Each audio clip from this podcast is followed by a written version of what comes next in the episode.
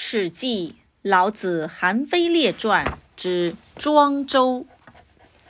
战国中期，有一位学者正在河边钓鱼，楚王派使者去请他做宰相。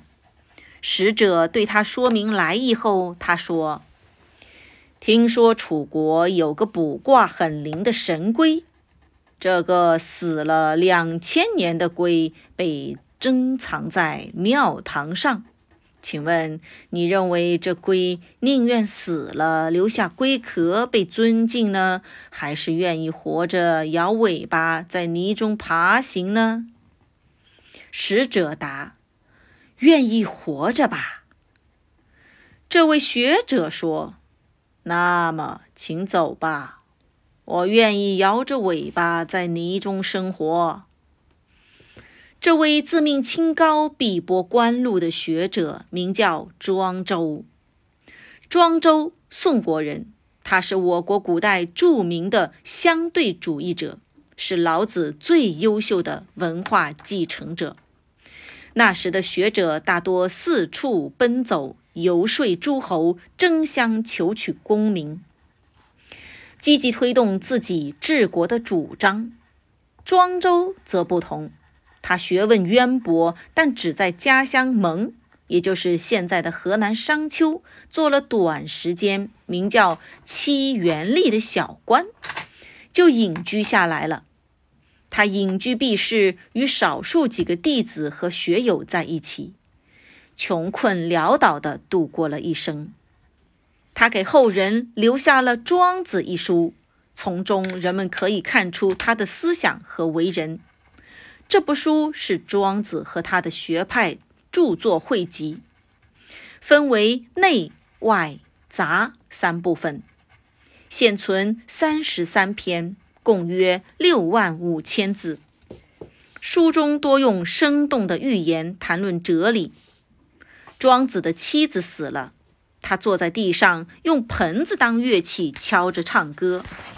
老朋友惠施前去吊唁。看到庄子这个样子，就责怪说：“你和他做了一辈子夫妻，生儿育女，如今人家去世了，你不但不悲伤，反而还敲盆唱歌，这不太过分了吗？”庄子说：“不，妻死我何尝不悲伤？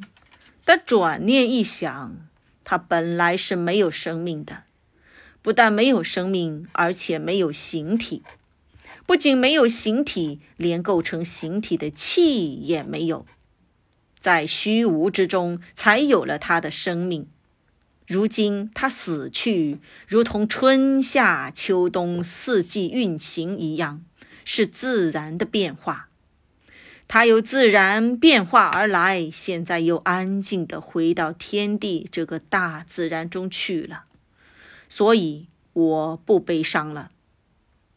庄子把人的生死看成是和物的存亡一样。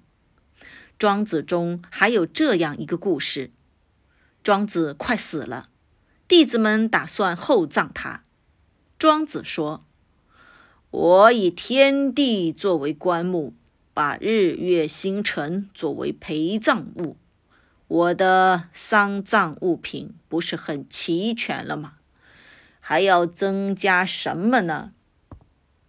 弟子说：“我们担心老鹰啄食您。”庄子说：“死在地上被老鹰食，埋在地下被虫蚁食。”庄子《列御寇篇》有这样一个故事：东郭子问庄子：“所谓道在哪里？”庄子答。无所不在。问：讲具体点儿行吗？答：在虫蚁。问：怎么在这样低下之处？答：在碧草。问：怎么更低下啦？答：在砖瓦。问。怎么低下到这种地步？答：在屎尿。东郭子没法问下去了。庄子说：“你没有问到道的实质吗？你问道在哪里，他无所不在。”名师点拨，庄子是老子思想的继承者，也同样是一位超凡脱俗、无心政治的隐士。他非常幽默机智，留下了许多脍炙人口的传说。